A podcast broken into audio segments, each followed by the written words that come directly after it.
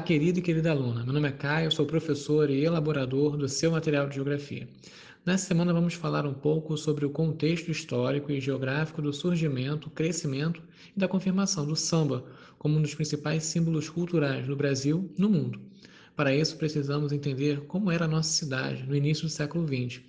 Como uma população culturalmente diversa, o Rio de Janeiro havia sido destino de milhares de negros escravizados, vindos tanto de regiões africanas, onde estão localizados atualmente os países de Congo e de Angola, quanto de outros lugares do mundo, como a Bahia. O comércio de escravos dentro do país era bastante significativo e, no final do século XIX, era o principal responsável pela chegada dos negros por aqui.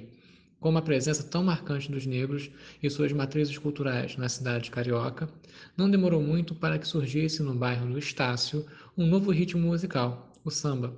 Tocado com instrumentos de corda e ritmado por pandeiros e tambores, o estilo musical passou a ser tocado em vários lugares da cidade.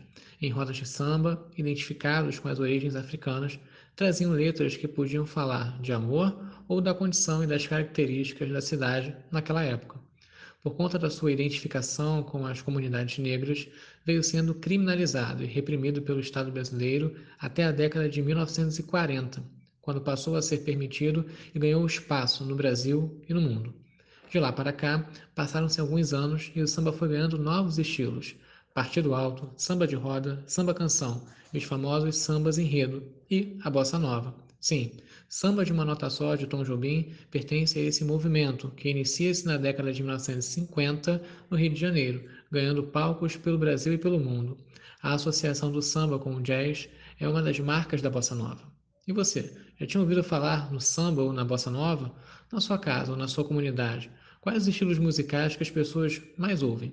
E aí, o que achou desse nosso encontro? Espero que tenha gostado. Toda semana eu vou falar um pouquinho com você sobre um tema do nosso material. Fique em paz e com muita saúde para você e toda a sua família.